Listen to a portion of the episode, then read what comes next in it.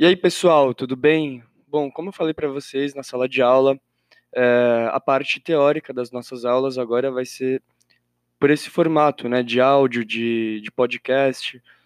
E eu acho que fazer assim é mais interessante, eu comentei com vocês, porque muitas vezes na sala de aula eu tento explicar e nem sempre vocês estão interessados em aprender. E tudo bem, eu também era assim quando eu estava na escola. E pelo menos quando a gente faz isso, né, de forma digital, vocês podem escolher um tempo, né, da vida de vocês para ouvir o, o áudio e tudo mais, né? Quem está mais interessado na matéria consegue se aprofundar um pouco mais no, no conteúdo. Então, eu acho que fica mais interessante. Vocês podem ouvir o áudio em qualquer momento, só não escutem nas aulas de outros, de outros professores, isso não seria legal. Mas vamos lá. É, a nossa primeira aula, eu montei ela pensando um pouco no que vocês me trouxeram, e, principal, e principalmente na questão da dificuldade que vocês me falaram que estão tendo com, com a matéria de sociologia, né? Então, a gente vai falar um pouco sobre o que é sociologia.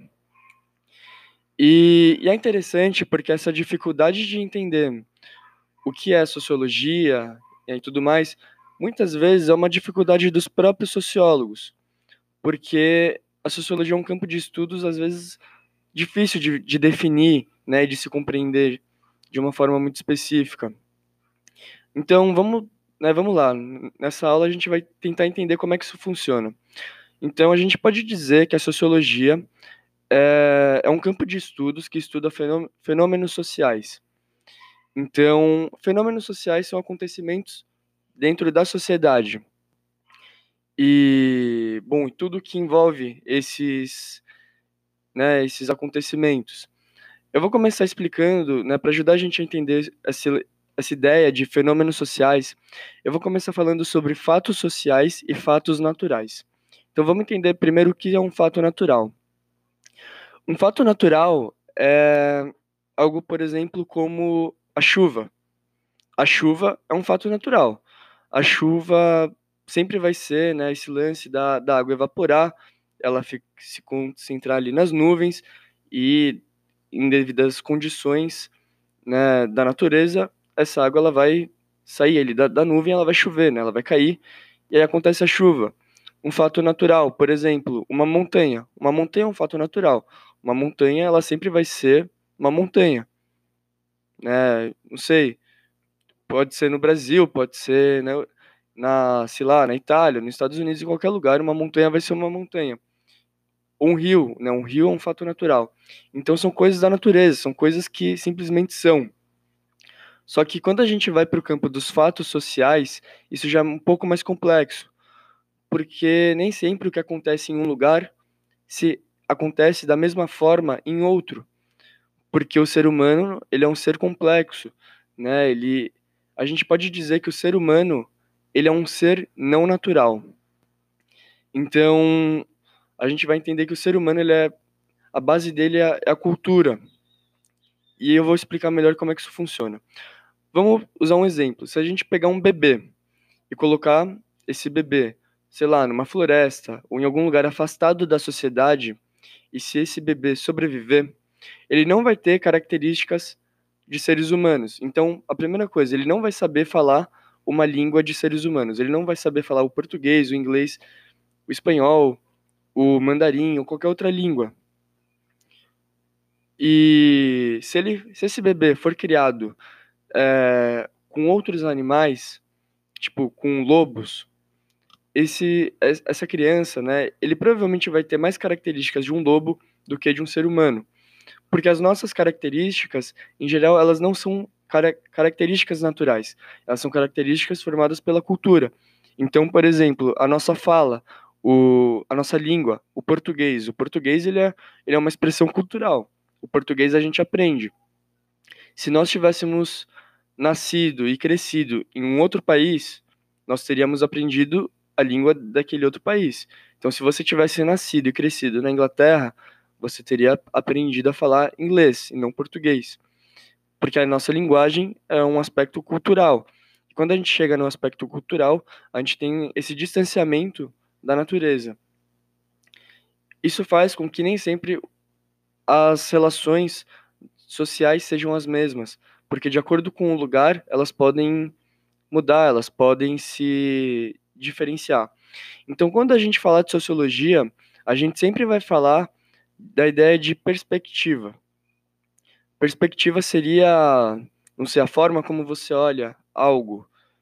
É, e a compreensão de que não existe uma, uma naturalização daquilo. Vamos lá, eu vou explicar melhor como que né, essa ideia funciona. Se a gente pegar, por exemplo, a ideia de relacionamentos. Em geral, aqui em São Paulo, o, o, consenso, o consenso mais comum de um relacionamento é um relacionamento que seja só entre duas pessoas. Portanto, se você tem uma namorada ou um namorado e essa pessoa se relaciona com uma outra pessoa que não faz parte da relação, isso caracteriza uma traição. Bom, na, no momento atual existe também a ideia do poliamor e tudo mais, e as constelações, mas isso eu nem vou entrar aqui na nossa aula porque foge do nosso tema. Mas mantendo essa ideia de relacionamentos, em alguns países, em alguns lugares, com, com uma cultura diferente da nossa, um homem ele pode se casar com várias mulheres. Então ele vai se relacionar com mais de uma mulher e isso não vai caracterizar uma traição, porque as mulheres vão ser em geral esposas dele.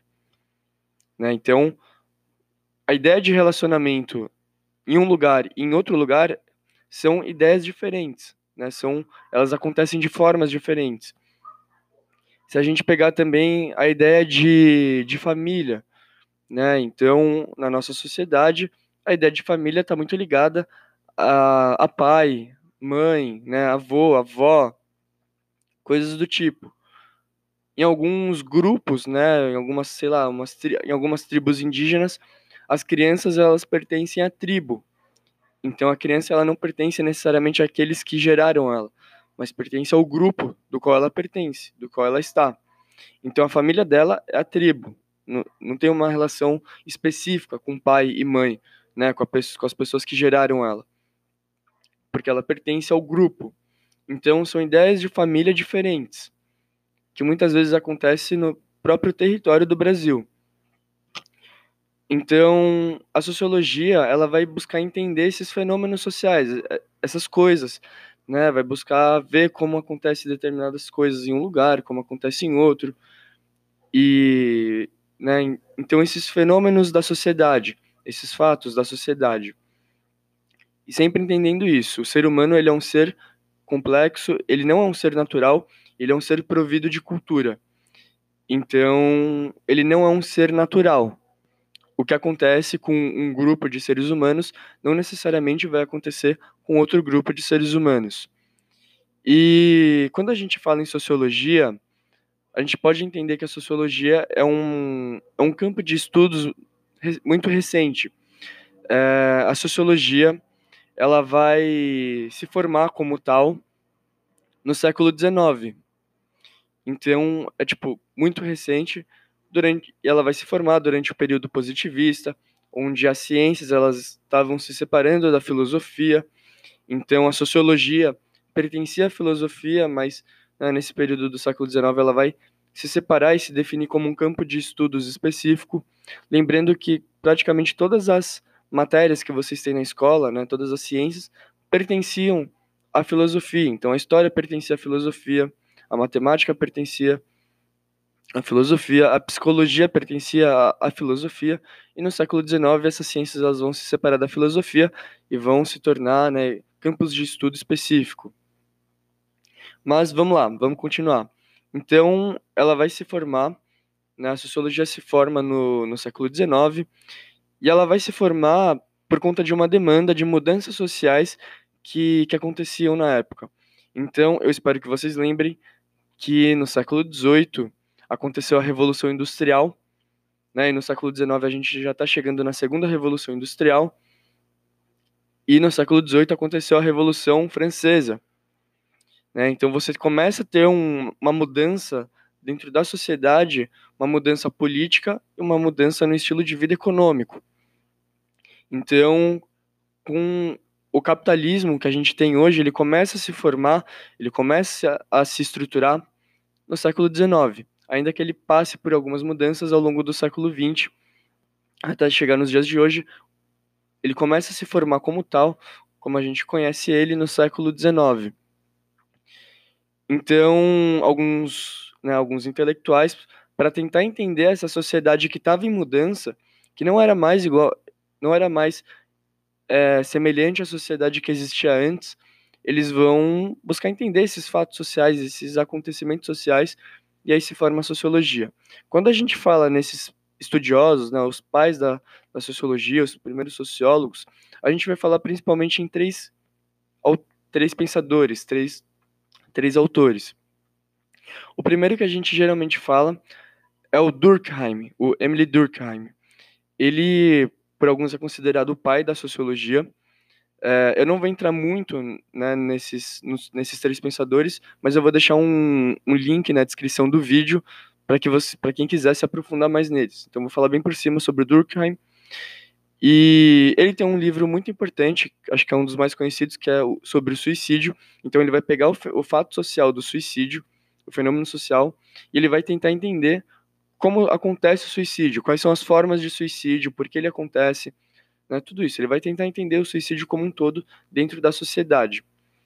Então, ele tem né, algumas características de ser um sociólogo que tem um caráter de observação, ele, não, né, ele tenta ser neutro, ainda que a gente saiba hoje que não existe neutralidade nas ciências humanas. Então, né, o Durkheim ele é tipo o pai da sociologia. Aí a gente tem o Marx. O Marx ele vai se dedicar ao, ao estudo, por exemplo, das relações entre os trabalhadores e os donos da, das empresas, né, das, das, das indústrias. Então ele vai falar na, nas classes sociais, ele vai falar nos conflitos né, que existe entre essas duas classes. Então ele vai falar sobre o, o proletariado, que seria um grupo que não detém os meios de produção e vai precisar vender a sua força de trabalho. Ele fala de um grupo que lucra em cima da força de trabalho né, do outro, de, do proletariado. E né, o Marx vai falar muito sobre a questão da propriedade privada, né, principalmente na propriedade privada que, que seriam os meios de produção, então, tipo, empresas, né, indústria e tudo mais. E o Marx também vai falar em, em transformação da sociedade. Então, formas de você transformar a sociedade para atingir né, ali a ideia de uma sociedade ideal. E nós temos o Weber. Né? Então, a gente falou do, do Emily Durkheim, falou do Karl Marx, e agora a gente vai falar do Max Weber. O Max Weber ele vai se pautar muito na questão da motivação do indivíduo. O, acho que o texto dele mais famoso, o livro dele mais famoso é o, o livro é Ética Protestante e, e a Ascensão do Capitalismo, alguma coisa assim. Ele vai falar é, então ele vai tentar entender o capitalismo e ele vai buscar entender como a questão da, da ética protestante, né, que era algo que vinha se formando, né, a reforma protestante ela tinha acontecido alguns séculos antes dele, né, dele estar tá fazendo esse estudo, ele vai mostrar como a ética protestante, a concepção religiosa do protestantismo, ela se encaixa com a concepção do capitalismo algo que o catolicismo não, que com o catolicismo não se encaixava muito bem. Então ele vai né, entender como o capitalismo ele consegue se estruturar dentro de uma mudança na perspectiva religiosa das pessoas. Né, então ele vai se pautar muito nessas questões. Então, bom, acho que deu para dar uma ideia da, do que é sociologia. Então, é uma ciência que vai buscar entender esses fenômenos sociais, né, vai buscar entender essas questões da sociedade e vai né, buscar sei lá, vai definir seus temas e tentar entender como eles acontecem, né, essas relações. Então, tem esses três principais autores, eu vou colocar um, um link né, na, na descrição aqui do vídeo para quem quiser se aprofundar um pouco mais neles, poder fazer isso e tudo mais. Então, a nossa aula sobre o que é sociologia fica por aqui. Até a próxima. Tchau.